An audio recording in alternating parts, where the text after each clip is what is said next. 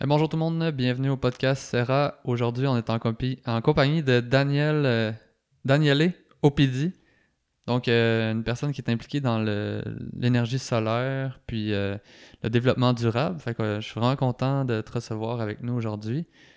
J'ai hâte qu'on discute puis qu'on aille en profondeur. J'ai comme l'impression que tu des connaissances sur ce sujet-là que peu de gens, peu de gens ont. Puis avec autant de profondeur. Puis j'ai l'impression aussi, euh, pour avoir lu le début de ton livre, que tu es comme le, spécialiste de toutes les statistiques euh, environnementales, de, de, de, toute l'énergie qu'on utilise, euh, puis qu'on pourrait mieux utiliser. Fait que je pense que cette partie-là, ça va être vraiment intéressant, mais aussi de rentrer dans ton expérience, parce que je pense que c'est important pour toi aussi le- l'expérience. Fait que, euh, ben, bienvenue au podcast Serra. Merci d'être là. Merci d'avoir fait la route. Pour venir euh, nous voir. Merci à toi de m'avoir invité. Ça fait plaisir. Yes, puis euh, j'ai envie que tu commences à nous présenter un peu euh, ton parcours, tu sais, qu'est-ce qui t'a amené vers, vers ça, puis où t'es rendu aujourd'hui. Ok. Bah, on peut partir de, de- de l'enfance si tu veux. Ouais, on peut. Ça fait loin, mais je vais faire très vite quand même. ok. Je pense que le soleil m'a toujours attiré. J'ai très souvent essayé de m'en éloigner parce qu'au bout d'un moment, tu sais, quand tu travailles toujours dans un domaine, des fois ça t'arrive d'être tanné. Mais chaque Mhm. fois, il m'a rattrapé. Donc, euh, j'ai jamais réussi à m'échapper pour de vrai, quoi. Puis dès l'âge de, de 8 ans, euh, je, je vendais déjà des timbres postes pour, euh, pour un développement durable, pour des associations ou autres. Puis euh, depuis ce jour-là, je ne sais pas pourquoi, mais l'énergie solaire, ça, c'est ancré en moi. Ça, c'était dans les années 70, mettons? Ou... Ouais, c'était les 70. ouais. C'était- Fait que c'est les débuts du développement durable, puis... euh, C'était tout, tout, tout début. Je voyais, je me vois toujours des, des images qu'on voyait dans les magazines avec un monde idéal, euh, des panneaux solaires, des éoliennes, euh, des voitures vertes, etc. Ils projetaient ça pour les années 2000. non, 2020 pas encore non plus. Ouais, Donc c'est euh, un processus. Quelque part dans le millénaire 2000, peut-être. Ouais, exact, exact. Je pense qu'on est plus dans, dans ce domaine-là, mais peu importe. L'objectif c'est d'être entré là-dedans. Mhm. Et puis euh, ensuite, euh, j'ai fait une formation euh, de technologue en architecture. Puis j'ai eu la chance, en Suisse, on fait des études, je viens de Suisse, donc voilà, Mhm. on fait des études qu'on appelle duales, où on travaille dans un bureau d'architecte, on sort de secondaire, on va travailler dans un bureau d'architecte, en même temps dans les cours. Ok. Et puis c'est là-dessus que tu fais ton, ton, ton apprentissage. C'est fun, ça. Ouais, c'est extraordinaire. Je comprends pas que le reste de la planète n'ait pas copié ça parce que c'est une école de vie. Moi, je- à 16 ans, 17 ans, j'étais sur les chantiers puis qu'il fallait pas que je me fasse bouffer par euh, les gars qui me racontaient n'importe quoi quand ils avaient coulé du béton puis que c'était tout faux. Hmm. Donc, tu apprends très vite à, à faire juste et puis euh, à, savoir connaître ton domaine. Puis en Mm. même temps, tu vas à l'école, donc euh, c'est hyper positif. Parce que tu balances euh, la théorie puis euh, la, La réalité. La, la pratique. La ouais. pratique, Ouais. très important, euh, l'expérience. Hmm. Moi, ça m'aurait tellement convenu, là, tu sais, faire ça. Ben, en ostéo, on avait la clinique externe, mettons, mais je trouve que, tu d'aller passer du temps avec des ostéopathes dans leur bureau puis tout, puis qui, tu sais, qu'il y ait- qu'il y ait une forme de mentorat, ça aurait été cool aussi, là. Ça n'existe pas ici au Québec, ça? Ben, pas euh, officiellement, là. C'est comme on a des cliniques externes dans l'école où il y a des ostéopathes, mais c'est comme... C'est pas, c'est pas le, le, le chemin naturel d'un traitement, tu sais. C'est comme un traitement, ça dure deux heures, puis on sort, puis on rentre, puis on sort, puis on rentre. Fait que ça, ça, ça bousille un peu le... le- disons, la magie du truc un peu, là. Fait que... Parce qu'en Suisse, les ostéopathes, à l'école, ils les mettaient euh, tous les 3-4 mois chez un ostéopathe. Puis tu Mm. pouvais choisir, toi, en tant que client, si tu voulais te faire soigner, avec l'ostéopathe présent évidemment, Mhm. par un étudiant ou non. Ah ouais, ok. Puis ça, on appréciait volontiers parce que souvent, c'était une approche différente de celle que tu avais l'habitude avec ton ostéopathe. Mhm. Et puis, ça te permet de, permettait de voir aussi des techniques différentes. Fait que vous, c'est ça que vous faisiez en Suisse, là? Vous étiez dans le terrain avec les... euh, Ben là, moi, j'ai- j'aimais bien aller chez l'ostéopathe, mais disons que c'était pas non, mais en, en tant qu'architecte technologue Ah, en ouais. architecture, vous étiez dans le terrain avec des architectes, puis avec. Je Ouais. gérais des chantiers. J'avais mon budget, j'avais mon projet à 17 ans. J'avais une maison à construire, puis il fallait que je me débrouille. Ah, Puis si je faisais faux, ben, c'était pour ma pomme. ah ouais. Ah ouais, c'était rapide. Mais là, t'étais supervisé, je peux pas croire. Là. Bah oui, tu es supervisé, mais en même temps, euh, tu vois, tu as, ton t'as ton maître d'apprentissage, comme on l'appelait. Euh, lui, il vient euh, une fois par semaine, puis toi, tu es deux fois par semaine sur le chantier. Donc, il fallait que euh, 50% du temps, il fallait que tu gères ça. Puis lui, il te montrait ce qu'il fallait faire. Mm. Mais tu apprends très, très vite, hein, je peux te dire. Très, Ouais. très, très, très vite. Parce que la moindre erreur, ça coûte. Et puis, en plus, euh, ben, tu te fais chicaner. hein, si tu Ouais, veux. ouais. Puis ta réputation avec les travailleurs auto aussi, j'imagine. Puis. Ça aussi. Puis après, si tu ne fais pas respecter, ben, le chantier ne fonctionne pas. Donc, euh, non, Ouais. non, c'était c'était un apprentissage euh, très rapide. Ok. Puis ensuite. euh, Après, ensuite, ben, j'ai j'ai fait, j'ai continué mes études pour être architecte. Euh, et j'ai travaillé dans le domaine pendant une dizaine d'années. Et après quelques années, j'avais envie de continuer, j'avais envie de chercher quelque chose d'autre. Et puis, je me suis mis dans des études de, de biologie, sciences de l'environnement. Je me suis spécialisé dans tout ce qui était euh, sciences de l'environnement, durabilité, construction durable. euh, euh, communauté durable, enfin tout ce qui était en relation avec le construit et puis le développement d'une société. mhm. Et euh, là-dessus, j'ai fait un MBA euh, qui me permettait de lier les aspects que moi j'aime bien, c'est les aspects économiques et sociaux, à un idéal. Et puis, euh, ça n'empêche pas la rigueur. J'ai toujours été très rigoureux dans ce que j'allais chercher. Les, démonstrations que tu fais doivent être très rigoureuses, mais ça ouvre une porte vers des champs d'observation, des champs d'analyse qui sont différents. Parce que si on n'est que dans la rigueur universitaire stricte telle qu'elle est en train de devenir maintenant, euh, on t'empêche même de voir au-delà de ce que tu dois voir dans ton laboratoire tous les jours. Et le fait d'avoir plusieurs disciplines humaines, sociales et euh, euh, euh, de, l'ordre du vivant, biologique ou autre, euh, tu gères l'ensemble, si tu veux, de, de, de l'approche universitaire qui est beaucoup plus universelle. Puis c'est ça qui m'intéressait. Puis j'avais un professeur en sciences de l'environnement qui, lui, a pris sa retraite, puis il m'a demandé de prendre sa place pour, euh, pour, euh, pour une formation. Puis c'est là que je suis rentré dans l'enseignement à l'université de Neuchâtel pendant une quinzaine d'années quand même. Puis je n'étais pas à 100%, j'étais simplement à 20%, un jour par semaine, mais ça, ça me gardait le, pied dans, dans l'ouverture, et puis en même temps, il fallait, fallait, travailler. Ok. Puis quand tu dis que le domaine universitaire qui est un peu trop rigoureux, ça empêche un idéal, tu sais, de quel idéal tu parles, puis est-ce que ça a évolué depuis ce temps-là à aujourd'hui ou... En 20 ans, là, à peu près depuis le moment où je suis à l'université, euh, le monde universitaire a changé, mais au niveau mondial, de manière radicale, très radicale. On était dans une approche universaliste euh, où euh, les professeurs avaient un sujet de prédilection, puis ils obtenaient des fonds pour aller, je sais pas, en Chine, récolter des plantes, et puis regarder quels étaient les principes actifs de ces plantes, et puis voilà, on faisait de l'exploration. Et puis euh, après, euh, on a commencé à avoir plus de problèmes financiers. Toutes les universités ont eu des problèmes financiers. Puis maintenant, je ne veux pas m'avancer trop, mais je pense qu'à peu près 95% des études universitaires sont financées par le privé, par des intérêts. Et puis ces intérêts euh, sont de toutes sortes. hein. Il y en a des bons, des moins bons. Ça arrange du monde. Ben, ça n'a ça, ça a rien à voir avec du complotisme ou autre, mais disons que les bâtiments universitaires en Suisse sont nommés par rapport aux sponsors. Donc, euh, hein, Ouais, si je te parle de- du bâtiment Microsoft, euh, je pense pas que c'est un bâtiment qui, qui, qui est financé par euh, la collectivité publique, on va dire. Mhm. Donc euh, voilà, donc, euh, puis en même temps, ça, ça fait avancer la science aussi, hein, ça, je ne faut pas non plus le nier. Mais de ce côté-là, le, le visage d'études plus globales, plus ouvertes vers des sujets qui touchent plus l'intérêt communautaire et social, ceux-là, ils ont disparu au profit de sujets qui sont beaucoup plus orientés vers la recherche appliquée et puis qui sert à quelqu'un rapidement et directement. Ça, c'est la réalité. Ok. Je pensais que tu parlais d'idéal par rapport à, mettons, euh, ton idéal de, de, de société, euh, de développement durable, tu sais, puis que ça, ça, ça empêchait ça, d'être à l'université, ça t'empêchait d'être euh, d'être orienté vers ça plutôt que. Non, dans, dans l'enseignement à proprement parler, en fait, tu peux faire Mhm. l'enseignement que tu veux. Mhm. Ça, c'est resté. Mais après, euh, puis c'est ça, moi j'avais, j'avais cette formation, moi j'étais responsable de cette formation durabilité et sciences de l'environnement. Euh, comme on intégrait des sciences sociales aussi, on avait la liberté de parler de beaucoup de choses qui étaient beaucoup plus ouvertes.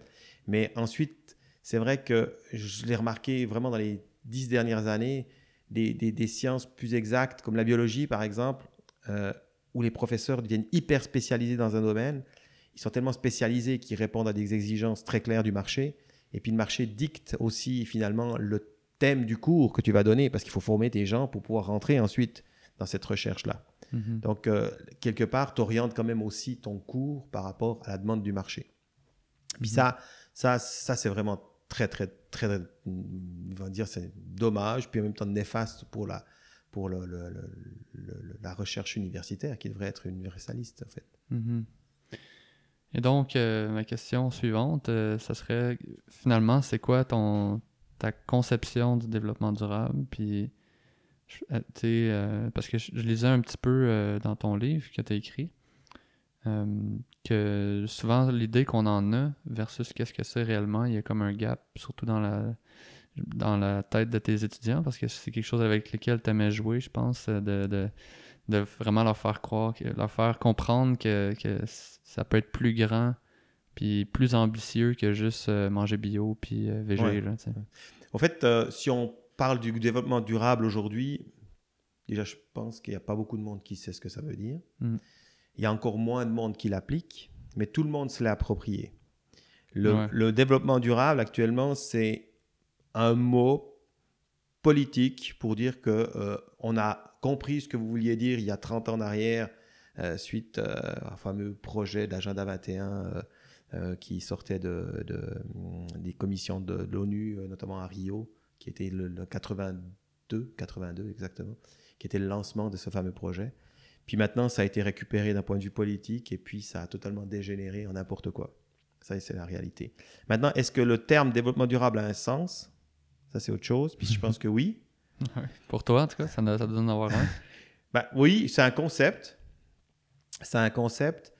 Et puis, euh, ce concept, euh, je l'ai même entendu il y a quelques semaines à la radio, de par euh, certains qui voulaient expliquer ce que c'était. Et puis, c'était vraiment très, très décevant.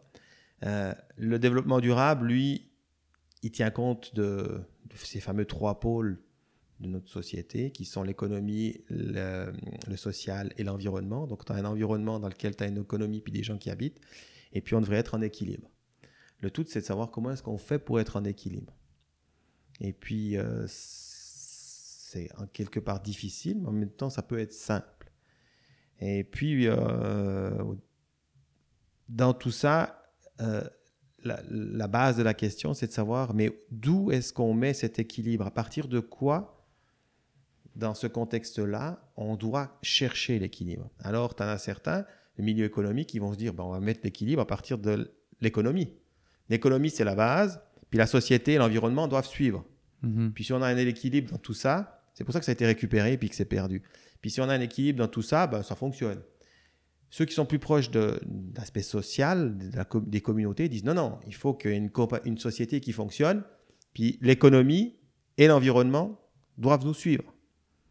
D'ailleurs, on a remarqué dans certains pays où une, certaine gauche est plus forte, d'accord, qui sont très proches de la société, des aspects sociaux, l'environnement est secondaire.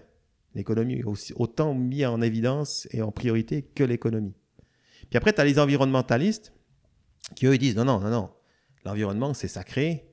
C'est l'économie et le social qui doivent suivre. On a un environnement, il faut plus marcher euh, à tel endroit dans telle et telle région parce qu'il faut protéger. Donc, on a, on a tous ces trois-là qui se mettent ensemble puis qui n'arrivent pas à s'entendre. Puis chacun a, défini aujourd'hui sa définition du développement durable. Et puis, euh, le, le- le- ce qui reste du développement durable, c'est en tout cas pas ce qu'il y a actuellement euh, à l'ONU comme discussion, parce que on sait pas où ils vont. Ils mélangent tout. C'est un gros, un gros, gros pot dans lequel on essaye de faire passer des, des, des messages politiques, euh, des, des intérêts économiques. euh, Ça n'a plus de sens. quoi. Ça, ça, ça a plus de sens. Puis si on regarde d'un point de vue de la théorie, le développement durable, il a un fondement qu'on a oublié, c'est cette fameuse empreinte écologique. Mhm. L'empreinte écologique, c'est la quantité, c'est la surface qu'a chaque être humain, d'accord, pour pouvoir extraire ses besoins et puis pour pouvoir y remettre tous ses déchets.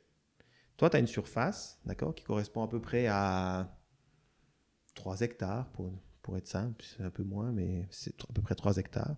Puis ces 3 hectares-là, là-dessus, toi, euh, euh, tu dois pouvoir tirer ta nourriture, tu vas pouvoir tirer le métal qui te sert à faire ton automobile, tu dois pouvoir tirer euh, le bois qui, qui permet de, te faire ton plancher, etc., etc. Tu tires tout ça.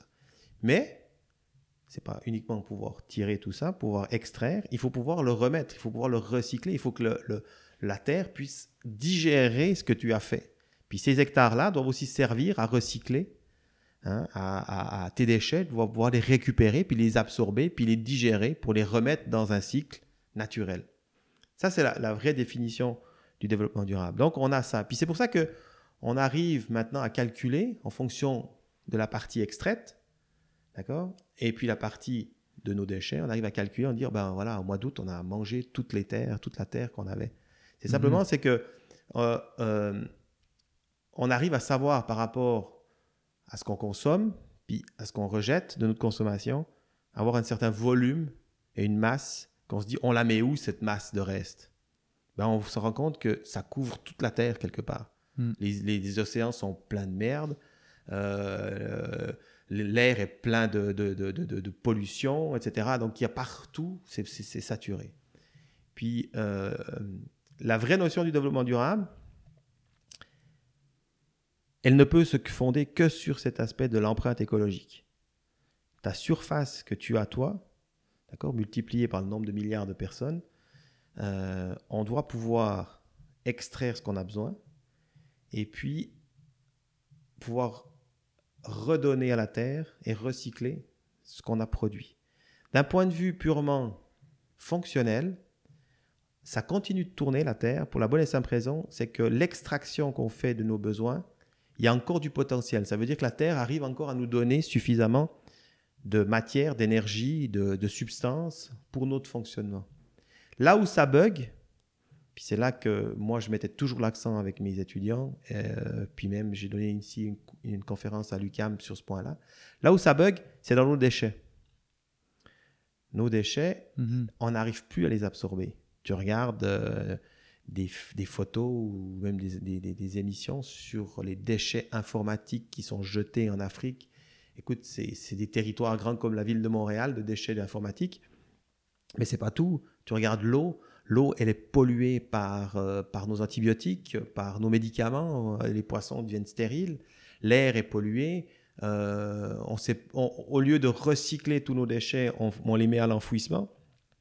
Et puis c'est ça qui sature actuellement le fonctionnement. Et puis pour faire du développement durable, la solution est hyper simple. Si on réduit nos déchets, demain le monde est sauvé. Mm. C'est tout simple. Donc réussir à réduire nos déchets, ça veut dire quoi? Ça veut dire peut-être entrer dans des logiques plus d'économie circulaire. Donc les ah déchets ouais. des uns font le bonheur des autres. Euh, tout ce qu'on produit, et puis c'est là le message qui... Et puis c'est triste que c'est là que tu vois que personne l'a compris, en tout cas pas au niveau politique. Euh, un élu qui dit à partir d'aujourd'hui, et je dirais même que je vais faire une petite parenthèse euh, avant ça, je dirais que euh, le, le, terme qu'on utilise beaucoup actuellement qui est... Euh, la décroissance. La décroissance, mais aussi la transition, la transition écologique, la transition énergétique, sont des termes pour moi qui, qui sont quelque part à oublier, parce que la vraie transition qu'on doit faire pour avoir une adhésion de tout le monde dans ces principes-là, c'est la, la, transition économique. Mmh. Et la transition économique, c'est un terme politique. Ben ouais. Ce terme politique, à partir d'un jour où un seul gouvernement aura compris le message, et puis qui dit aujourd'hui, à partir d'aujourd'hui, on va faire une transition économique. Demain, notre société doit continuer de distribuer du travail, doit donner à manger à tout le monde, doit donner une certaine euh, qualité de vie à tout citoyen. Et pour y arriver, il faut qu'on fasse une transition, c'est-à-dire que les métiers qui sont les métiers de demain, c'est des métiers qui vont dans le sens de la réduction des déchets. Donc, en tant qu'État, je vais d'abord favoriser des sociétés, des compagnies qui, elles, ont comme objectif de réduire leurs déchets. Les autres peuvent continuer à vivre, il ne faut pas les tuer parce qu'on a une transition à faire. Mais l'aide de l'État va être réduite pour ces compagnies-là, d'accord, au profit des compagnies qui sont celles qui sont innovantes et puis qui vont dans le sens de la réduction des déchets. Mhm. L'objectif, c'est que ça. C'est un, un message politique très simple, Mm. d'accord, et puis qui est très clair. Tout le monde peut le comprendre. Alors moi, j'ai une compagnie, je vais faire des autos. Ok, c'est pas c'est pas de problème. Je peux même en tant qu'État te soutenir. C'est pas c'est pas ça va pas à l'encontre de la transition faire des autos. Mais qu'est-ce que tu vas faire pour me prouver que ton auto d'aujourd'hui or- produira moins de déchets que celle d'hier C'est tout ce que tu dois démontrer. Si tu as déjà réduit euh, 30-40% des déchets de ce que c'était les voitures comme on a actuellement euh, dans la rue ici, Mhm. eh ben, tu vas dans ce sens-là. Puis toutes les compagnies qui se créent, puis tout ce qu'on est en train de mettre en place devrait aller dans cette direction-là. En réduisant les déchets, sachant que actuellement le monde tourne parce qu'on a suffisamment encore de ressources, mais il faut pas trop tirer non plus sur la corde parce que ça va un jour péter. Euh, on a suffisamment de ressources pour le faire fonctionner. Il suffit simplement de, maintenant, dans cette empreinte écologique, de réduire nos déchets pour que la Terre puisse les absorber. Puis tout ça, recycler, recycler, recycler. Arrêtez de mettre dans les suites d'enfouissement. Je comprends pas qu'il y y y a- Pendant le confinement, on en parlait de compagnies qui faisaient du recyclage qui ont fait faillite. Les compagnies de recyclage devraient être milliardaires. Ouais. Le, le- le recyclage, c'est une richesse incroyable. Si j'ai toujours dit, si j'avais encore eu plus d'argent, là, il y a une usine en Belgique qui coûte 3 milliards. Je, je suis allé la visiter. Tu rentres n'importe quoi, de manière un peu grossière, hein, je t'explique. Tu rentres n'importe quoi à l'entrée. À la sortie, tu as les lingots qui sortent. Tu as les lingots de, de, de- de métal, tu as les lingots même d'or, si, parce qu'il y, a y beaucoup d'informatique, il y a beaucoup d'or et de métaux précieux dedans. Euh, tu as le plastique qui est recyclé, il ressort tout. Puis après, il les vend. Puis comment qu'ils divisent, mettons euh, Est-ce que c'est des procédés chimiques ou est-ce que c'est euh, à la main ou... Ouais, il y a, il y a- c'est, c'est surtout mécanique, mais il y a, il y a beaucoup de procédés. à la- il y a d'abord aussi, au départ, beaucoup de manuels. Puis après, une fois qu'on a commencé à casser les, les éléments, on les passe dans différentes machines. C'est soit chauffé, c'est, soit Mhm. mécanique, c'est vibré. il y a toutes sortes de choses, mais elle arrive à, à trier, Hmm. euh, je pense, à peu près 90% de tout ce qu'il y a comme déchets dans, n'importe quoi. Ben, J'allais dire, le, le problème, c'est aussi la façon que nous, on jette. On, on a deux, op- trois options maintenant, avec le compost, le recyclage, puis les poubelles. C'est comme trois options parmi toute la gamme de produits qu'on peut, euh, qu'on peut jeter. tu sais. Mais si tu dis que dans, c'est possible de, de séparer tout ce qu'on recycle, tu sais, peut-être que c'est c'est plus encourageant. là. Ben, c'est, c'est pas, c'est pas impossible. En Suisse, on est arrivé à, à payer son sac de poubelle à peu près 2 piastres, je crois. Le petit sac comme ça, de Que tu jettes, tu veux dire que tu jettes, Ouais. c'est- tu payais 2 piastres. Par contre, derrière, il y avait une machine de guerre qui te permettait de recycler euh, toutes les clous et les vis et n'importe quoi dans les bons bacs. Hmm. Ça partait directement à- ensuite dans les déchetteries. Et puis, euh, à la fin, nous, on avait, je pense, un sac de poubelle toutes les deux semaines à jeter, de choses qu'on n'arrivait pas vraiment à trier. Mhm. Puis là derrière, c'était vendu. C'était vendu. C'était vendu. Tout ça partait dans, un- dans- dans- dans- dans une économie circulaire. Il y a des gens qui sont spécialisés dans la récupération du plastique, d'autres, euh, ben, les, métaux, les métaux précieux qu'on récupérait, le zinc, le plomb, euh, le cuivre, l'or, euh, tout ça, ben, ça c'est facile. hein. Il y a une grosse demande sur le marché. Mm. Et puis tout le reste aussi, le bois. Moi, j'ai une usine là, j'ai une usine où je fais des maisons solaires. Et puis j'ai cherché quelqu'un qui m'envoie pas à l'enfouissement mes déchets, j'ai eu des déchets de bois quand même, même si j'essaye de faire attention puis qu'on on se sert vraiment pour, pour faire ça le mieux possible. Euh, j'ai payé pour même trier, puis finalement ça partait à l'enfouissement. Donc j'étais très énervé parce que Ah ouais. ouais. Puis ça c'est dramatique quoi. Je dirais, on a ici il y en aurait le moyen de faire euh, de, recyclage, de ouais. recyclage, mais de rendre riches des compagnies. Mais après, tu as, la concurrence du bois qui est coupé dans les forêts, puis tu as celui qui arrive du recyclage. Donc euh, là derrière, il y a des intérêts économiques. Hmm. Puis, OK, euh, où est, Ouais, où l'équilibre? Il y a une opportunité d'affaires dans ça, en tout cas, dans ce que j'entends.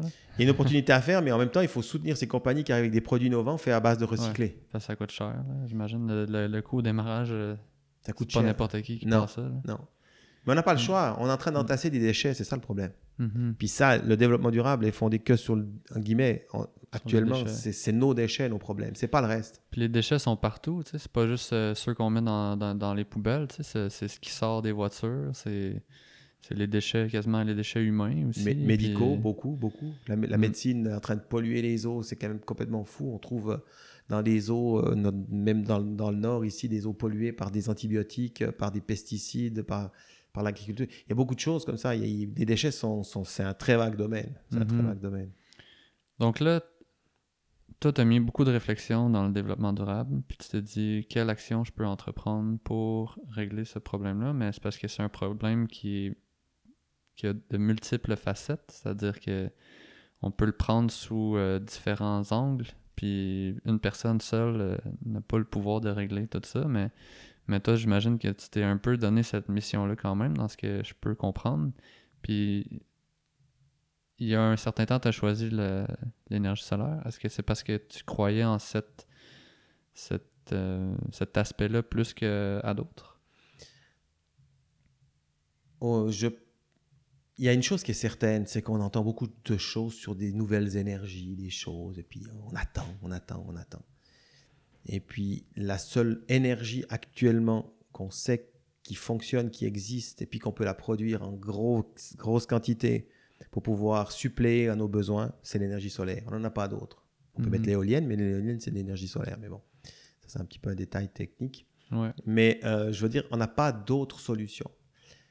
J'ai fait les calculs parce que j'ai entendu, quand je suis arrivé ici, euh, Hydro-Québec qui voulait construire un nouveau barrage. Je me souviens plus exactement où c'était, mais enfin, un nouveau barrage. Investissement 6 milliards. D'accord? 6 milliards. Si tu regardes les effets de la construction d'un barrage, il faut défricher des zones qui sont vierges, qui appartiennent à des communautés autochtones. Mm. Euh, ensuite, euh, il faut faire des, des accès. Il faut amener du béton. Il faut euh, faire des lignes à haute tension. Et ensuite, quand tu noies un certain territoire, tu as des, des, des, des, émanations de, de, de, gaz carbonique et de méthane qui sont énormes, euh, du, plus sans compter tous les aspects d'acide qui se retrouvent dans l'eau puis qui vont acidifier euh, les, eaux, les, eaux, les eaux autour de, de- de la zone qui est inondée. Euh, faut amener des travailleurs aussi. parce faut amener des travailleurs. C'est souvent loin. C'est ça. Donc euh, voilà, un investissement de 6 milliards, je pense que ça, aurait été plus. Puis je me suis dit, mais attends, attends, 6 milliards, pour combien de mégawatts, gigawatts produits? Et puis j'ai calculé ça, j'ai regardé, puis j'ai dit, ok, 6 milliards. Je vais regarder en panneaux solaires, qu'est-ce que ça représente 6 milliards. Puis j'ai plus les chiffres en tête, là j'aurais dû les regarder avant de venir, mais je pouvais acheter plus de panneaux solaires en termes de gigawatts produits que ce que produisait le, le barrage. Mm. Je dis, ok, c'est déjà pas mal. Ouais. J'ai plus d'énergie en achetant des panneaux solaires que en mettant 6 milliards. Puis un panneau solaire, c'est 25 ans de, de- de- de durée de vie. Tu regardes le coût d'un barrage sur 25 ans, changer, amortir, etc. Donc on est plus ou moins dans les mêmes logiques économiques. Mhm. Puis je me dis, on va y installer où ces panneaux solaires? J'ai calculé la surface que ça représentait ces panneaux solaires dans la région, puis ça représentait 2% de la surface du territoire de la municipalité de Montréal. Donc si on 2% couvre pour le 2%. Québec. Ouais. Donc pas- deux, non, de, de- 2% du territoire de la municipalité de Montréal. Donc l'île de Montréal, Ouais. là, ça représentait 2% de cette surface-là couverte en panneaux solaires pour ces 6 milliards d'investissements. en Mais pour, euh, pour euh, produire euh, la même quantité la que même le quantité, barrage, exact. Ouais. Puis ça, ça produit assez pour la population du Québec et même plus? Un barrage, même. ou- Non, non, non, ça représente, ça- je ne sais pas exactement combien de personnes ça représente, mais euh, ça peut-être, je ne sais pas moi, une centaine de milliers de, de personnes, ou quelque chose comme ça. Mhm. Puis j'ai dit, bon, bah, si c'est 2% du territoire de Montréal, les panneaux solaires, ça représente combien de kilomètres carrés de panneaux solaires installés? Puis j'ai fait le calcul, c'est 10 kilomètres carrés de panneaux solaires installés. Fait que, 10 deux- kilo- deux si on- on met sur- par 5 km. C'est ça, c'est pas très grand. Hein Ouais. Et puis je me suis dit, j'allais chercher un peu plus loin. J'ai trouvé une zone industrielle qui est la zone industrielle de Saint-Laurent. Puis j'ai calculé la surface des toitures industrielles de la ville de Saint-Laurent. On arrive à 12 km. T'avais-tu une présentation, euh, une Ouais, ouais. contre-offre à faire euh, pour être autant précis dans tes... euh, Bah, si tu veux démontrer, il faut, il, faut, il faut aller chercher les informations. Ouais, c'est ça. Donc, la conclusion de tout ça, c'est que si je couvre de panneaux solaires tous les toits des bâtiments industriels de la ville de Saint-Laurent, j'ai remplacé le barrage dans le nord. D'accord Et j'ai résolu un autre gros problème, c'est Mhm. que là où il y a la consommation, j'ai la production. Ouais, Parce que je suis Ben à ouais. Montréal. c'est direct. Voilà. Donc actuellement, aujourd'hui, on peut ne pas augmenter notre empreinte écologique en trouvant des solutions simples dans une ville. D'accord? Il y a ici une compagnie qui fait euh, des serres industrielles, euh, puis produit des serres, euh, des, des, des- des- l'alimentation, de, de production agricole sur les Mhm. toits de- des, des- des bâtiments industriels. C'est une voie qui va exactement dans ce sens-là. Là, après, j'imagine qu'on peut se questionner aussi c'est pourquoi ils font ce choix-là. D'un, j'imagine parce que, ben, premièrement, c'est qui qui investit? C'est le gouvernement ou c'est Hydro ou c'est un peu la même chose, mais je veux dire.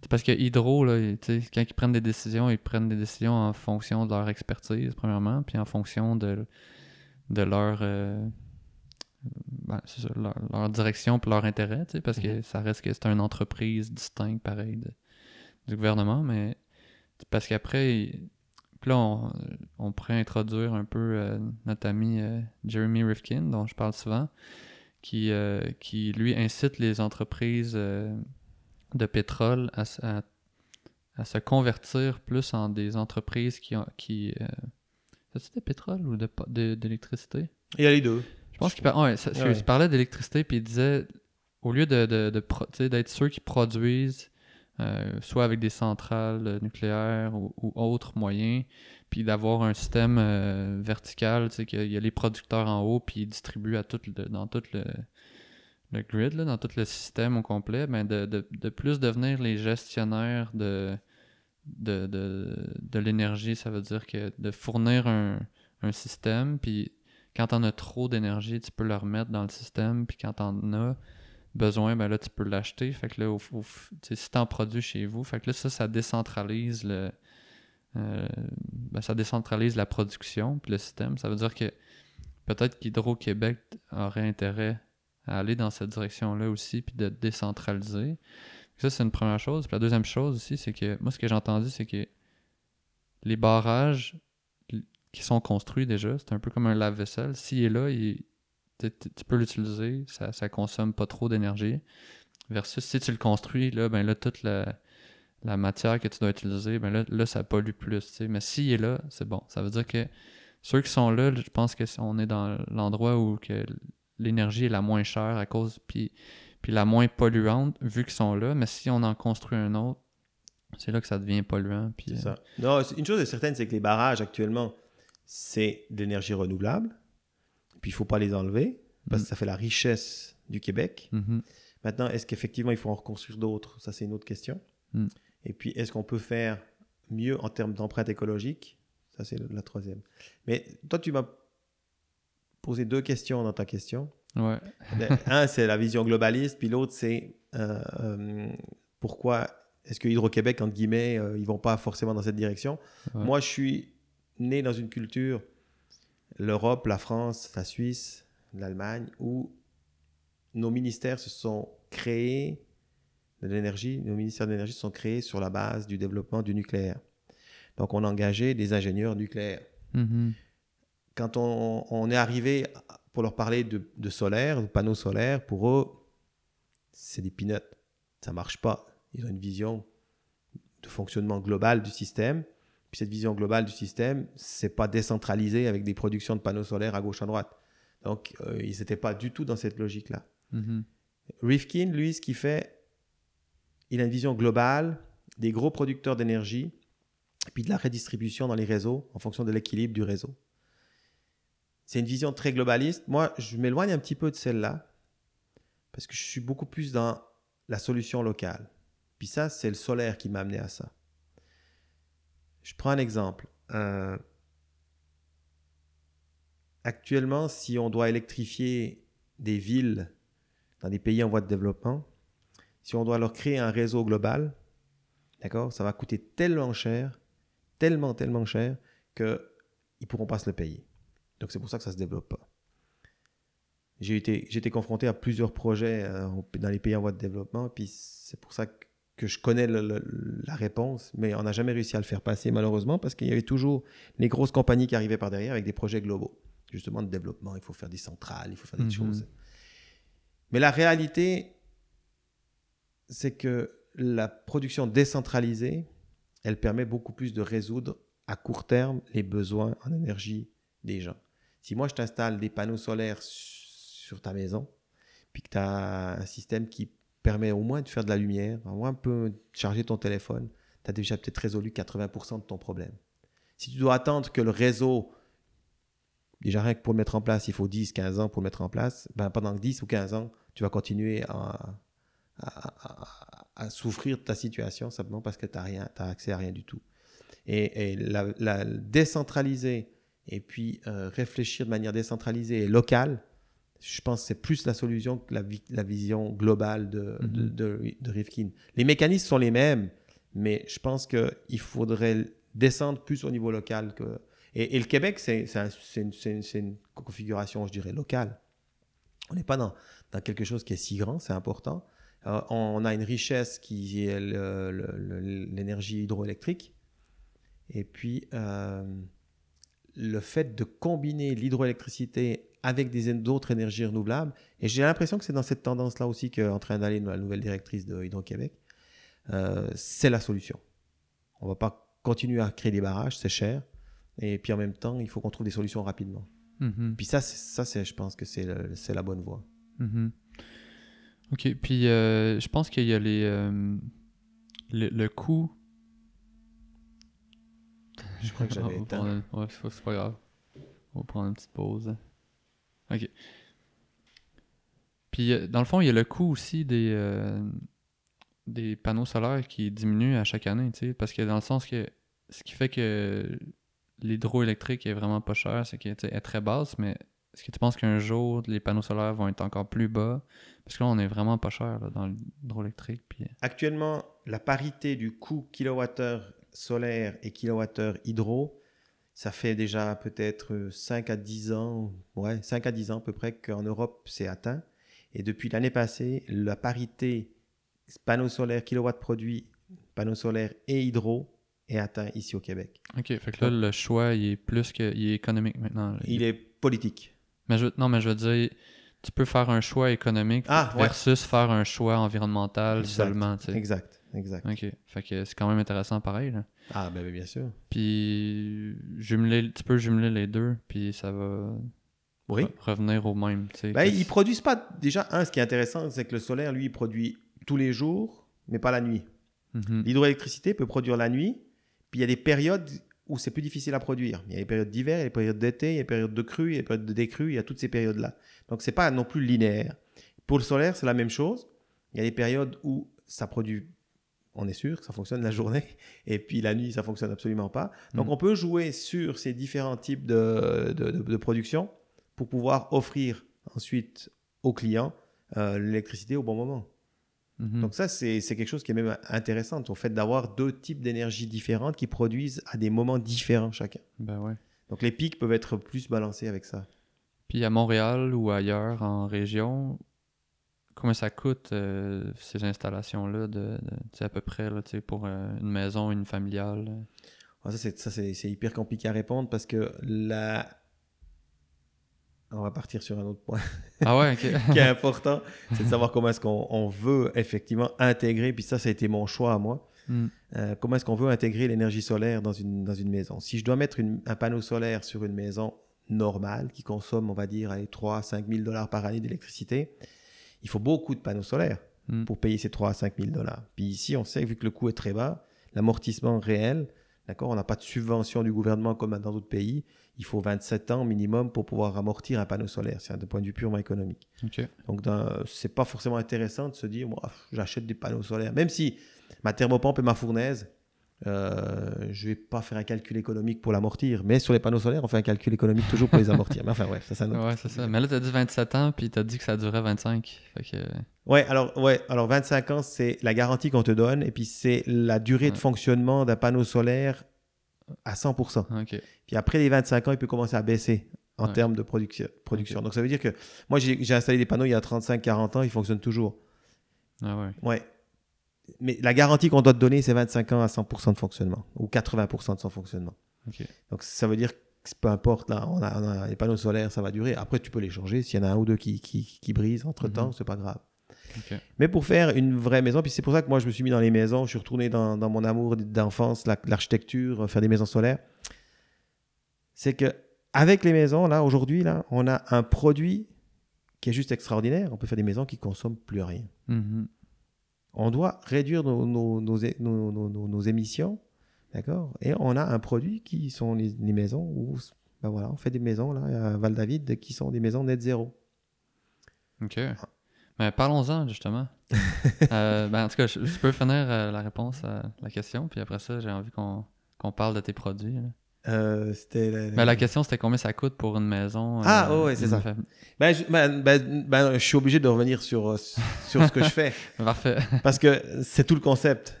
Tu peux... Alors, comme je te disais, si tu mets sur des panneaux solaires sur une maison normale, ça va coûter très cher parce que tu as besoin de mettre beaucoup de surface de panneaux solaires. Mm. Puis même, ça coûte... ça coûte tellement cher. Puis même, on n'a même pas la surface de toiture pour pouvoir poser tous les panneaux solaires. Ouais. Donc, qu'est-ce qu'il faut faire à la base pour faire une bonne maison? Il faut réduire la consommation d'énergie. Mhm. Puis c'est pour ça que nous, on a euh, un, niveau d'isolation dans nos maisons. On se base sur les normes des maisons passives. Euh, euh, la base de la norme, c'est les normes allemandes qui ont été ensuite adoptées ici et adaptées en Amérique du Nord, Québec notamment. Et puis là, ce qu'on fait, c'est qu'on augmente l'isolation. On isole nos maisons tellement qu'elles consomment presque plus rien. Pour donner un ordre d'idée, pour un 1000 pieds carrés d'une maison résidentielle, par année, on est à peu près à 300 dollars d'énergie qu'elle coûte. Ok. Donc, on a vraiment réduit au maximum. Ouais. Puis là, je te parle d'énergie, je te parle que pour la chauffer, la refroidir et puis pour échanger l'air. Ok. Je regarde pas euh, ta consommation euh, domestique. Ouais. C'est trop difficile. Est-ce que tu as un vieux frigo qui consomme plus que la maison? Ce qui arrive très souvent. hein, Même un réfrigérateur consomme des fois plus que toute la maison entière maintenant. Donc, euh, les- puis on, on veut quand même pas pousser non plus les gens à changer tout leur appareil. Quand on les change, va pour un meilleur, mais disons que euh, nous, on calcule notre énergie. Même si on met un peu plus de panneaux solaires que pour la chauffer et la refroidir, euh, on calcule l'énergie par rapport à ça. Mhm. Et puis, une fois que tu as réduit l'énergie consommée, ben là, tu peux commencer à réfléchir combien de panneaux solaires il te faut pour payer ce qui reste. Mhm. Puis c'est 300 dollars par année d'énergie ou 500 dollars en fonction de la surface de la maison de panneaux solaires qu'il faudrait mettre pour pouvoir payer ces 500 dollars-là, ben, c'est des petites surfaces.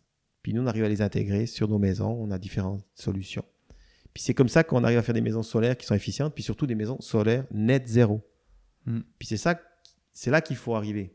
Et, et, et ça, faire des maisons de ce type-là, je, je mets la parenthèse, on est contrôlé par Ressources Canada.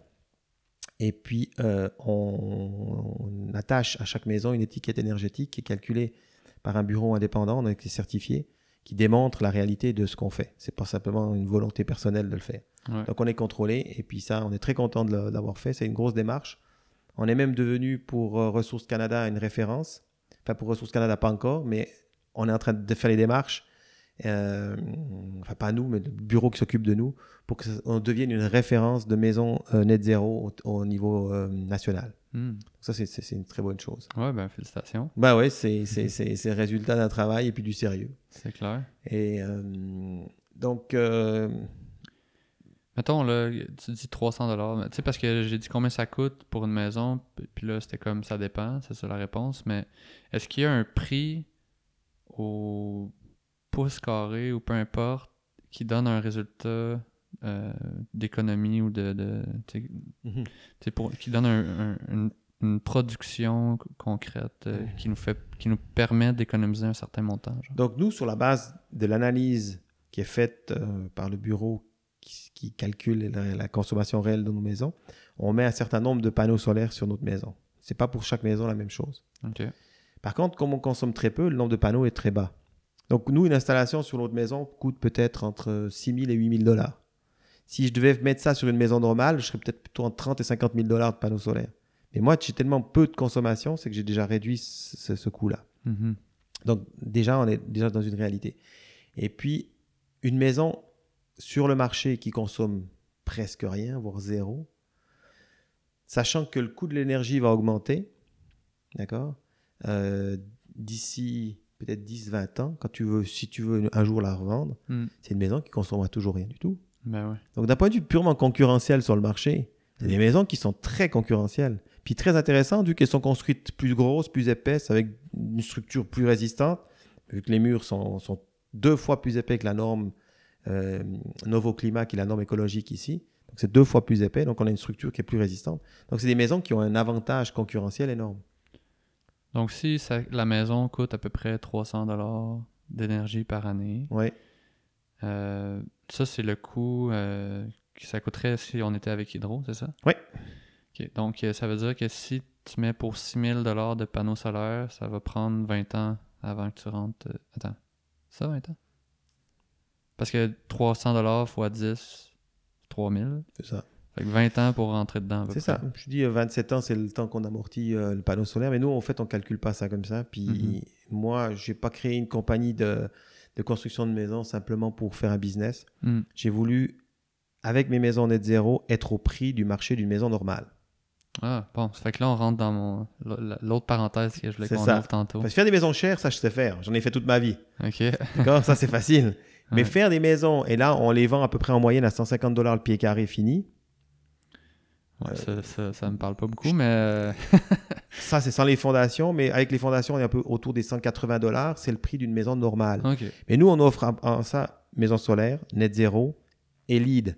C'est-à-dire qu'elle est Lead, avec des ouais. produits qui sont euh, propres et Bon pour la sans- santé. Exactement. Ok. Donc on offre pour ce prix-là et puis on ne discute pas au client. Chez nous, ce client qui, qui vient chez nous, il a ses panneaux solaires intégrés dans sa maison, puis point. Il veut pas, on va pas les enlever, on refuse de les enlever. De toute façon, c'est compris dans le prix, puis on te fait le prix d'une maison normale. Ouais. Donc voilà, on a atteint déjà un objectif, on va dire, de, de changer la, la- la logique des gens à vouloir chercher une solution, mais à la fin de l'éliminer parce que soi-disant elle serait trop chère. Ben non, chez nous, elle n'est pas trop chère. Vu qu'on travaille en usine, on arrive à réduire les, les coûts et puis on te fait une maison au prix du marché. Il y a des maisons moins chères qui existent, mais dans la moyenne du marché. Hmm. Ça, c'est déjà une chose. Puis la deuxième chose que je dis à tous mes clients, vous avez des enfants? Oui. Maintenant, vos enfants, vous voyez dans quelle situation on est. hein. On a une situation où l'économie, on ne sait pas où elle va aller. Euh, il faut récupérer toute cette dette qu'on a accumulée. Euh, ça veut dire que peut-être dans 20 ans, euh, le kilo de pomme est à 20 piastres, pour dire n'importe quoi. Hmm. Mais si le kilo de pomme est à 20 piastres, à combien sera le, le litre de, de gaz? Euh, Combien va coûter euh, Je voulais juste arrêter mon machin que j'avais éteint, puis je vois qu'elle tourne tout le temps. Ça m'énerve. Voilà. Euh, au fait, euh, ben, Le, kilo, le kilo de pommes à 20$. piastres. c'est ça, kilo de pomme à 20 piastres. Si, donc, tu- si le kilo de pomme est à 20 piastres, combien ça va être le, ki- le- le litre de gaz? Combien Mm. ça va être euh, vivre, aller travailler, etc. Donc, si ta maison coûte rien, tu auras donné à tes enfants déjà un élément essentiel dans sa vie, c'est habiter. Mm. Et puis habiter, euh, s'ils peuvent habiter et puis avoir un certain confort pour continuer à vivre, ben, ils ont déjà gagné un, un pas sur le futur. Mm. Puis ça, c'était la base de toute ma réflexion dans, dans, dans, dans, dans le, notamment ce que j'ai écrit dans le livre, et puis je reviens à la fin, c'est que mon titre, c'est L'architecture solaire sauvera la planète. Si dans le foyer, on arrivait à prendre conscience, dans son foyer, donc je dis la maison, on arrivait à prendre conscience de l'écologie, ce que ça représente d'être, euh, d'économiser les déchets, les fameux déchets de la base. Hein, une maison, ça émet euh, des gaz, ça émet euh, des polluants, même hydro, ils produisent, et puis même si on a de l'électricité, c'est quand même des déchets qu'on produit. Si on arrive déjà à prendre conscience de ça, puis on veut une maison qui soit net zéro, qui permette d'économiser toute cette énergie, euh, je pense qu'on a, déjà, on a déjà, d'un point de vue purement personnel, fait une démarche tellement importante que quand on sortira de sa maison, on va vouloir ça aussi pour le reste, même si ça prendra du temps. C'est une Mhm. démarche qui va prendre peut-être encore une centaine d'années, 200 ans, j'en sais rien. Hmm. Mais si toi, tu vis à la maison de manière pas exemplaire, parce qu'exemplaire, c'est pas le bon mot. On ne veut pas donner un exemple, personne ne veut donner un exemple. C'est simplement pour toi, tu le fais pour toi. Ouais, Cohérente, pourrait Cohérente, exact. ouais. Ouais. Voilà. C'est là-dedans que. C'est pour ça que j'étais un peu prétentieux dans mon titre. J'ai dit euh, l'archi- l'architecture solaire. C'est parce que le- la maison, c'est le foyer. Et si toi, à la maison, tu as cette logique, tu as transmis ça à tes enfants, tes enfants vont continuer dans cette démarche-là, puis ça va changer. Hmm. Hmm. En tout cas, ça donne le goût de s'acheter une maison euh, chez vous. C'était pas le but de faire de la publicité, mais. ouais, ben non, mais en même temps, je veux dire, c'est normal, là, tu sais. euh, si te- tu dis c'est le même prix qu'une autre maison, c'est Ben ouais. sûr que le choix il est quand même clair, là. Je sais. Puis, euh, est-ce que vous avez différents modèles? Ils se ressemblent toutes Sont toutes différentes Ou euh, comment, à quoi ils ressemblent euh, Ça fait deux ans que j'ai ouvert ma compagnie avant d'avoir tourné un petit peu chez, dans d'autres compagnies pour apprendre à construire. Et puis, euh, j'ai encore, enfin, pas moi, mais mes clients ont encore la chance, c'est que je vais voir chaque terrain. Chaque terrain a un esprit différent. Chaque terrain a une histoire différente. Chaque client a un, un des souhaits différents. Puis, je redessine à chaque fois les maisons. Puis ça, c'est ce que j'aime faire le soir quand je suis relax à la maison, quand ça m'arrive encore de pouvoir être relax à la maison Mhm. c'est que je dessine pour chaque client sa maison. Puis avec ça, je personnalise et puis euh, j'arrive à donner, un, l'histoire que le client recherche par rapport à son environnement et puis donner quelque chose de construit qui soit cohérent, comme tu l'as dit tout à l'heure, euh, par Mhm. rapport à ses besoins. Ça, c'est encore la chance. Donc, on n'a pas, on met, on met des modèles sur Internet, on a des modèles sur Internet, euh, mais on n'a pas mis les plans exprès. Parce que les gens ils nous appellent, ils sont où tes plans? Je veux les voir parce que moi, je veux voir si ça marche. Je dis, non, non, reste tranquille. Cette maison-là, elle te plaît? Ok. Je viens voir ton terrain. Sur la base du design de cette maison, je vais te redessiner en fonction de ton volume. Parce que si toi, tu as besoin de 2000 pieds carrés, c'est pas la même chose que si tu as besoin de 1000 pieds carrés. Et puis euh, là-dessus, je vais personnaliser ton projet. Ça, c'est encore la chance actuelle. Puis j'aimerais le garder le plus longtemps possible parce que c'est toujours une histoire qu'on peut raconter à tout le monde. Mais euh, malheureusement, si on grandit trop, euh, ça risque d'être plus difficile de pouvoir Ouais, ouais. assumer ça. Donc, Mm. on, a, on a beaucoup, beaucoup de maisons qui sont pas sur Internet, qu'on a dessinées pour tous nos clients. presque toutes. Il y a, peut-être que 20% des modèles que j'ai là qui ont été refaits tels quels. Puis quand tu passes dans la rue, est-ce que tu pourrais dire ça, c'est une maison qui a été construite par Dan ou non?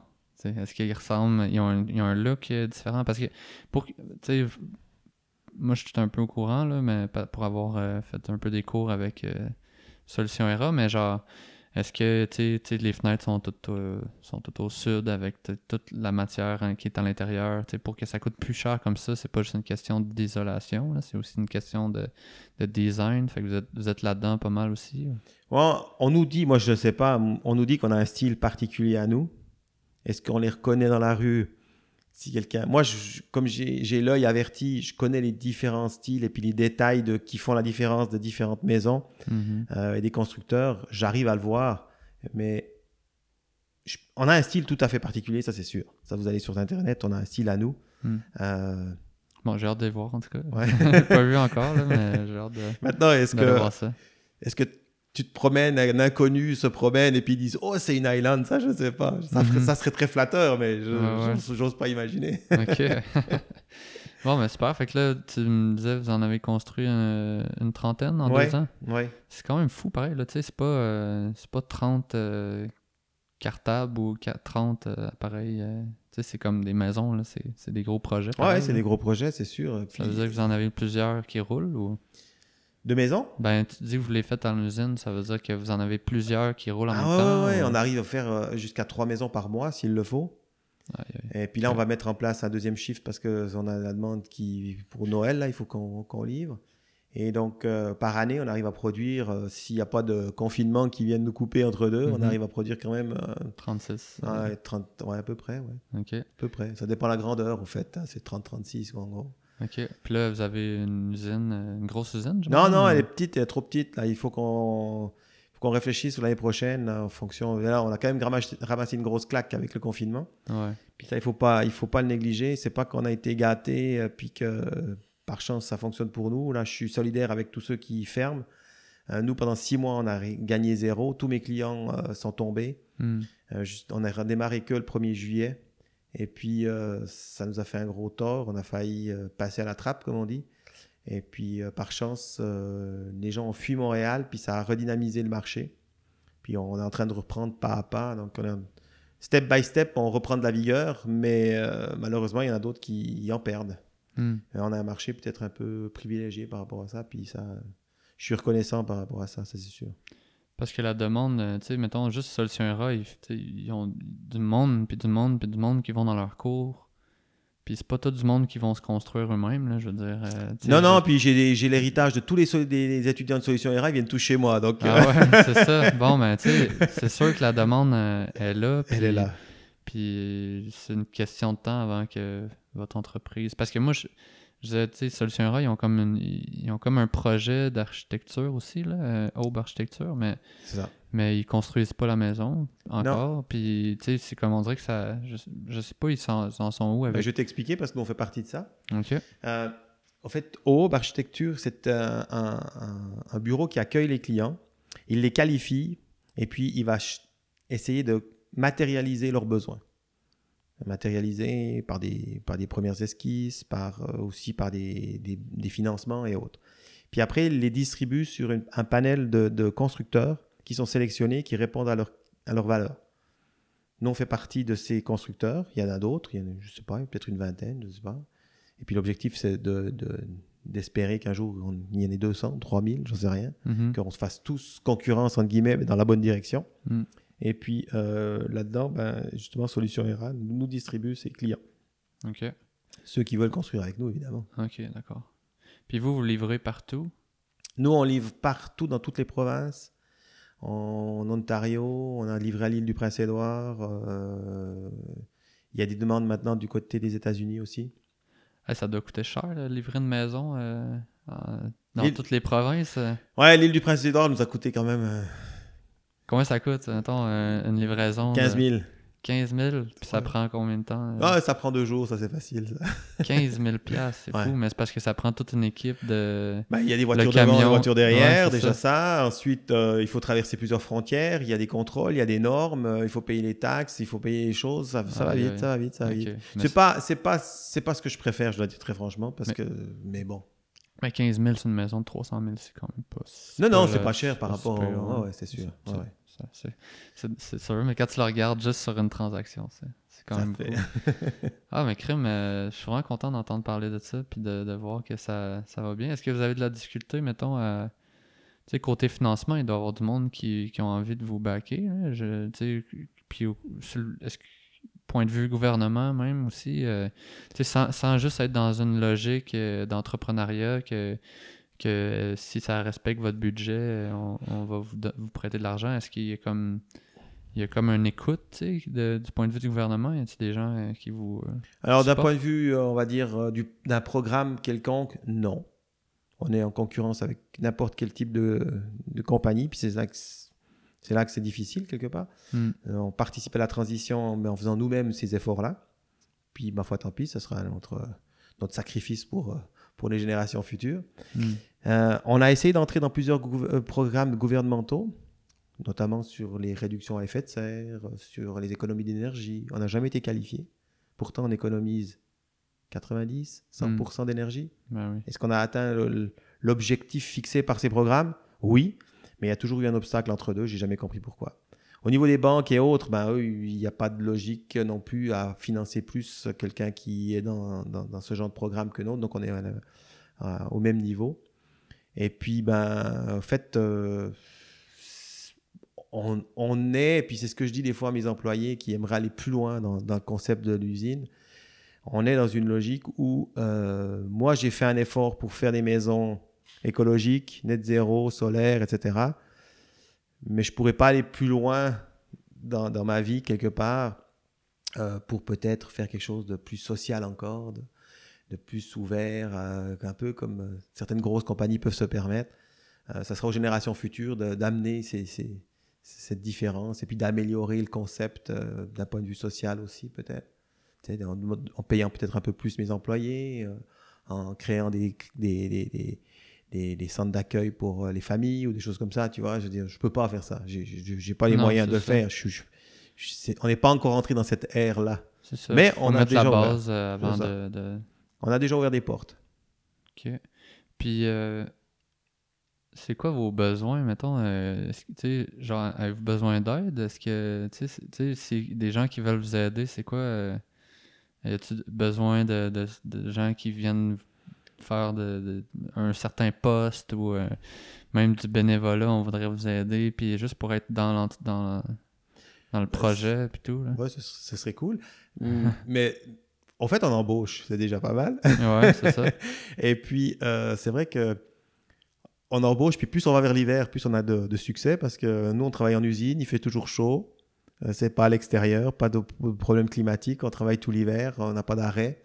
Donc, euh, au début, les gens bah, nous connaissent pas forcément parce qu'on fait pas beaucoup de publicité. On n'a pas les moyens non plus de faire beaucoup de publicité.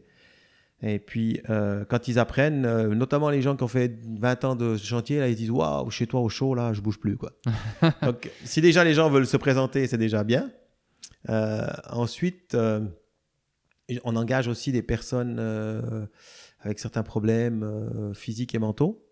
On a une personne actuellement qui est un autiste, puis qui travaille avec nous, puis qui nous fait des petites tâches. Puis moi, volontiers, j'engage des gens comme ça qui sont là, puis qui sont importantes pour la société. Eux, pour eux, c'est une valorisation.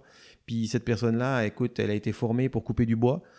Euh, donner à quelqu'un comme ça la coupe du bois, tu peux lui donner les yeux fermés, il va toujours couper à la bonne, la bonne place et puis euh, il est super engagé, puis ça nous fait plaisir d'a- d'avoir cette personne. Et c'est une personne qui, qui rigole dans notre usine, qui est contente et puis qui se sent valoriser. Donc, euh, s- s'il y en a d'autres, tant mieux. Ok. Tant mieux. Puis là, vous avez combien d'employés euh, présentement? Actuellement, on est une quinzaine. Ok. On est une quinzaine, on a été arrivé à 22, mais c'est un peu le maximum pour la taille de l'usine. Il faut qu'on réfléchisse euh, l'année prochaine, il faudra qu'on réfléchisse à une nouvelle usine. Puis là aussi, mon usine, ça c'est sûr, ce sera une usine net zéro. Ouais, c'est ça. Ça une Mais ça, c'est l'autre euh, c'est l'autre point après. tu sais, C'est comme les maisons, c'est une chose, mais les, les industries, tu sais, comme on parlait tantôt, de, de- tu parlais de mettre les, les panneaux solaires sur toutes les industries de Montréal pour avoir la. ou de Saint-Laurent. Puis, mais c'est les industries les, les plus, les plus grands pollueurs euh, dans, dans le domaine de, l'immobilier, I guess, là, ou, ou des immeubles. tu sais, Est-ce que. T'as des projets aussi un peu par rapport à ça, ou c'est vraiment juste maison en ce moment, puis euh, Ben, moi, construire industriel, non, je suis pas là-dedans, je suis dans le résidentiel. ou il y en existe-tu, il y en a-tu qui font ça? Ben, non, il n'y a pas beaucoup de monde. euh, Ben, là, avec, euh, j'ai déjà pris contact avec une société qui fait des, des, des usines. Puis quand je lui ai parlé de mon projet, elle est très intéressée parce qu'évidemment, euh, eux, ils aimeraient bien aussi aller là-dedans. C'est une usine, c'est une compagnie canadienne. Moi, Ok. j'essaie aussi d'être local, qui fait des structures d'usines. Et puis, euh, très, très intéressé à travailler sur le projet pour y arriver, à cette usine net zéro. Hmm. Moi, j'ai l'expertise pour pouvoir tout ce qui est énergétique. Puis eux, ils ont l'expertise pour tout ce qui est euh, technique de Construction. Donc, euh, on va travailler ensemble et puis bah, ça va peut-être donner des. Pour faire un modèle genre Ben, de ça. base, puis qu'après ça, ils puissent. se répliquer ailleurs. Puis toi, tu fais juste comme. Moi, je vous aide parce que j'ai besoin de mon usine, mais après, faites ce que vous voulez avec les connaissances, genre? Bah oui. Ok. On est- on là pour travailler aussi pour euh, l'avenir, mais pas uniquement pour nous, autrement. euh, Non, mais des fois, tu sais, euh, en tout cas, moi, c'est. ça- On dirait que, tu sais, je suis entrepreneur aussi, puis là, on parle de ça, puis genre, ting, ting, ting, il y a plein de lumières qui s'allument, puis. Mais j'imagine que tu dois être un peu comme ça aussi quand, tu sais, que. Il y a comme un projet qui se ficelle, puis. Ben, c'est-à-dire que je pense qu'en tant qu'entrepreneur, je, je pense que tu vas ressentir et puis tu vas sûrement adhérer à ça. C'est que on a une part de nous-mêmes qui nous oblige à faire du business. Hmm. Puis il y a une part de nous-mêmes qui travaille pour un certain objectif à long terme. C'est ça. Puis ça arrive, moi ça m'est arrivé plusieurs fois là. J'ai travaillé dans, dans les panneaux solaires après avoir lâché un peu l'architecture, mais je suis vite revenu dans l'architecture maintenant parce que moi j'ai gagné de l'argent puis j'en ai perdu beaucoup. Hmm. Parce qu'en tant qu'entrepreneur, tu prends des risques. Mhm. Tu crois à quelque chose, tu as pris ton risque, puis des fois, Mm. tu es trop vite sur le marché. Et puis, euh, il faut attendre, puis jusqu'à ce que ça, ça morde, ben voilà, ça monte Ouais. et ça descend.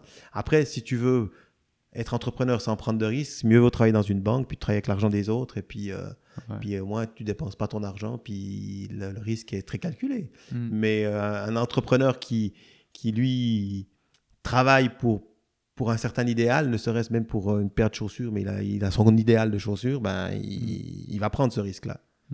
Mais souvent, l'entrepreneur, comme, comme je sens euh, avec toi, a sa mission. Puis des fois, il va partir un projet pour, pour euh, répondre à cette mission-là. Puis à un moment donné, c'est comme si l'entreprise devient assez stable que il devient comme trop dans la gestion. Puis la mission, tu sais, il, est comme plus aussi efficace dans sa mission puisqu'il devient un gestionnaire plutôt qu'un bâtisseur de projet. est-ce qu'à un moment donné, tu, tu penses que tu pourrais ressentir ça? Puis, tu sais, parce que, sais, mettons, là, juste, c'est un exemple, mais là, par rapport à l'entreprise que tu dis qu'il veut bâtir une usine, puis peut-être qu'à un moment donné, tu sais, ça, ça serait la, la- ça pourrait être l'étape d'après, tu sais, passer aux usines. Puis là, là, tu serais encore plus dans ta mission, genre, est-ce que c'est quelque chose qui te traverse l'esprit ou t'es Écoute- encore trop quotidien avec... Il faudrait poser la question à ma femme. On va l'appeler en live. Ouais, ouais, c'est ça, ouais.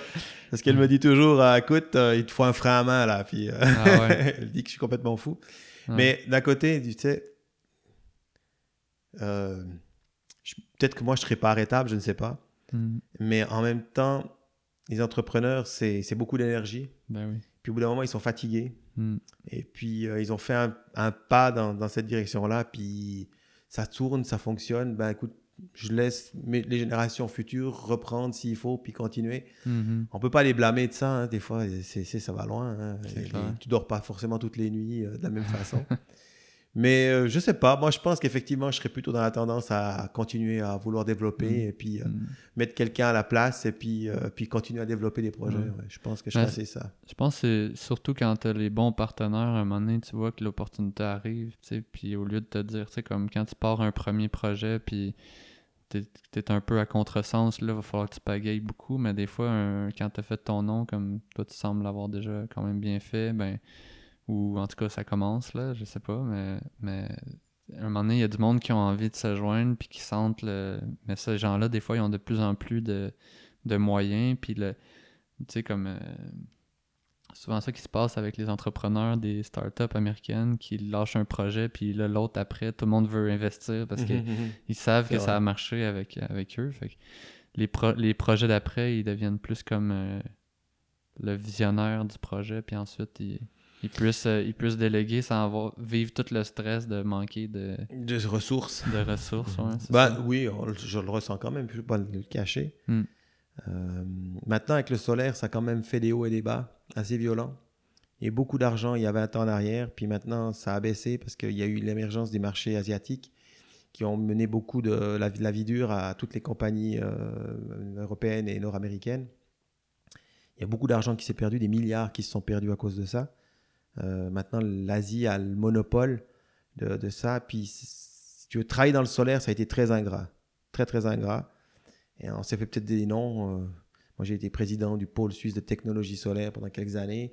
Ben oui, ça fait un an, mais en même temps, euh, euh, il n'y a plus d'industrie maintenant en Suisse parce que ça a tout, tout a été racheté par les Asiatiques et ils ont tout, ils ont tout fait migrer ça dans, dans- Mm. dans leur pays. Puis là, ce pan d'économie s'est effondré. Donc, on a perdu aussi une certaine crédibilité, pas par rapport aux compétences techniques et à la vision, mais par rapport au marché qui s'est délocalisé. Puis ça, ça, ça joue aussi euh, en faveur et en défaveur. Maintenant, je suis dans un marché qui, lui, est plus stable parce que les maisons, je ne peux pas les construire en Chine puis les amener euh, construites euh, ici. Donc, on est dans un marché local Ouais. pour un business local et puis dans un, dans un concept de durabilité locale.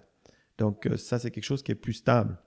Puis c'est là qu'effectivement, on peut retravailler de nouveau sur une image en disant non, non, le panneau solaire a perdu, si on veut, une place sur le marché, mais il est toujours aussi utile, voire encore plus utile, pour l'intégrer dans nos usages, dans nos utilisations. Puis d'ailleurs, moi, je suis arrivé sur le marché du photovoltaïque, pas parce que j'avais déjà posé les panneaux solaires sur les premières maisons, c'est parce que j'avais déposé des brevets. J'ai une quinzaine de brevets dans le domaine des panneaux solaires. Puis j'ai déposé des brevets sur la base des besoins des gens. J'avais analysé les besoins des gens, puis j'avais développé des produits qui correspondaient aux besoins. Parce que faire un panneau solaire, c'est bien, mais si tu ne sais pas comment l'intégrer, tu ne sais pas comment l'utiliser, c'est là toute l'affaire. Mettre dur sur des toits, ok, ça se met sur des toits, mais ils n'ont pas tous les toits, ils n'ont pas tous. Donc il fallait inventer des, des, des, des produits qui soient des produits, des consumer produits quelque part, dans le domaine du solaire. Mhm. Puis moi, je suis arrivé là-dedans. Puis c'est ça qui a, ça a un petit peu, ça a surpris les gens quand, en, en Europe. Ça a surpris d'avoir des produits qui étaient d'intégration de panneaux solaires. On pensait panneau solaire, un panneau solaire, un, un truc euh, rectangulaire et c'est tout. Puis en fait, on est, je suis parti avec des logiques totalement différentes. Puis il y a des gens ici qui travaillent, euh, j'ai un partenaire qui travaille dans ce sens-là aussi ici maintenant, qui lui, c'est, il recherche des idées, il cherche des idées, il cherche des idées. Moi, je lui refile plein d'idées, puis euh, lui, il me refile plein d'idées, puis ensemble, on développe des nouveaux produits. Ah ouais, ok. c'est comme ça que ça avance. Puis euh, juste une dernière question euh, par, qui n'a pas vraiment rapport, mais euh, qui a rapport en même temps. Tu sais, on parle beaucoup de Tesla, là, puis Solar City, je pense, la, la, la compagnie d'Elon Musk qui fait des toits. Avec des tuiles? Ouais, c'est ça. Qu'est-ce que tu penses de ça? C'est un très beau produit. Qui, c'est un ancien brevet européen qu'il a racheté. Et puis, euh, Elon Musk, c'est quelqu'un que j'admire, mais en même temps, c'est un, un fin, un fin économiste. Quand il a besoin de faire remonter ses actions, il achète des produits qui ont une belle image, puis il les met en place ici, puis ben, quand tu mets en place une belle image, ben, ça fait augmenter les actions. Mhm. Mais en même temps, moi j'ai installé des, des tuiles comme ça solaires en Europe, et puis euh, on a arrêté. Pourquoi? Parce qu'une tuile c'est tout petit. C'est tout petit, c'est quelques volts. Et puis après, il faut, il faut faire un filage entre ces différentes tuiles de faible voltage pour en faire des strings, comme on les appelle, de plus haut voltage, jusqu'à ce qu'on arrive à du 48 volts ou je sais pas, d'autres voltages. Actuellement, on a différents types de voltages. Ce qui fait que c'était un toit avec un filage dans tous les sens, avec des transformateurs tous les X tuiles pour pouvoir ensuite faire un courant qui permette d'être injecté dans le réseau. C'était hyper compliqué. Puis dès que ça brisait, ben, c'était l'enfer. Ça doit, ouais. Donc, euh, le fait de rester sur des panneaux solaires d'une certaine dimension, tu as deux fils, trois fils qui passent, qui se courent après, c'est beaucoup plus facile à gérer. Donc, d'un point de vue purement pratique, d'un point de vue esthétique, c'est magnifique. D'un point de vue pratique, pour ceux qui doivent installer et puis donner des garanties, nous, on s'est retiré de ça parce que c'était juste pas gérable. Hmm. C'était juste pas gérable. Donc, euh, je connais un peu Elon Musk et puis euh, il a racheté pas mal de brevets européens et puis il achète tous, ceux, tous les brevets qui sont esthétiquement beaux. Ouais, puis il les lance ça sur le marché, Ça quoi. fait des belles images. Ça fait des belles images. Puis Ben, ça- c'est bien, il a raison, il valorise comme ça. Puis c'était comme le même prix, je pense, qu'un Bardo euh, qui disait. ça, j'ai, en creusant, j'ai essayé d'acheter plusieurs fois des, soit des batteries Tesla ou des choses comme ça, puis on n'arrive pas à les avoir. C'est difficile d'avoir des prix, d'avoir des choses, je sais pas. Ah ouais. C'est, c'est, je pense pas que lui il se concentre vraiment à vouloir faire des productions de masse de ce, ce genre de produits-là. Pour lui, c'est vraiment soit de l'expérimentation ou soit euh, de la valorisation. Donc, euh, pour le moment, il est dans ces Tesla qui sont des, des voitures qui sont en avance euh, de 30 ans sur toutes les autres autos. Hmm. Euh, il a une vision de tout ce qui est effectivement production délocalisée de l'énergie qui est exactement celle qu'on propose, celle qu'on prône, c'est-à-dire délocaliser des unités de production puis faire des, ce qu'on appelle des microgrids, des réseaux plus petits, locaux, comme dans le nord par exemple ici. Tu prends un village, tu fais un réseau qui lui appartient et puis ils ont, euh, à partir d'énergie solaire ou d'autres sources d'énergie, ils ont leur production d'é- d'électricité. Puis c'est pas une ligne à haute tension qui traverse tout le Canada pour arriver chez eux. Parce qu'il y a une panne à l'autre bout, ben, la panne, elle arrive jusqu'au village. Donc, cette logique-là, lui, il est en train de la mettre en place à différents endroits. Il est très visionnaire sur, sur, euh, sur l'avenir de l'énergie et autres. Et puis, euh, il a les moyens surtout d'aller jusqu'où il veut. Quoi. Mhm. Puis lui, il se fait supporter aussi. Ben ouais, il a atteint un niveau. euh, il est peut-être parti plus nanti que moi par rapport à ça aussi. Hmm, hmm. En tout cas, Dan, c'est super intéressant. Merci beaucoup de- d'être venu participer au podcast. Puis, euh, comment on fait pour. euh, ton site, c'est Island, I-L-A-N-D, Islandsolaire.com Island Solaire. en français. Island, I-L-A-N-D. Island, c'est c'est tiré de Island, l'île en anglais. Mhm. Et puis, quand on a lancé nos produits, mes produits au début, euh, je posais la question de savoir comment est-ce qu'on allait appeler ça. Puis, on s'est vite rendu compte que c'était des îles d'énergie, des îles d'autonomie. C'est ça. Donc, on est parti sur Island. Mm. Au début, on voulait le dire en italien, Isola, mais Isola, c'était pas forcément la même chose. Puis Island, ça s'est bien, ça s'est bien, ça s'est bien mis en place. Mhm. On a enlevé le S pour en faire un, un- un- un- iPhone euh, version euh, Land. Ouais, peut-être pas directement, mais disons c'était surtout pour en faire une marque. ouais. Parce que tu peux pas vraiment forcément marquer, breveter un- Mhm. ou en tout cas protéger un nom commun. Donc voilà. Puis, euh, est-ce qu'on peut se procurer ton livre aussi, si jamais. euh, Ouais, ouais, alors j'en ai euh, sur Amazon Ok. et puis euh, autrement au bureau, chez nous. Ok. Donc on accueille tous ceux qui veulent venir visiter l'usine, euh, pré- euh, prévoir, euh, planifier une maison. On invite tout le monde volontiers à. C'est à Val-David, c'est ça? C'est à Val-David, ouais. Ah, super. Cool. Ben, merci beaucoup d'avoir euh, participé au podcast. Ça fait un plaisir. Ouais, merci un à toi.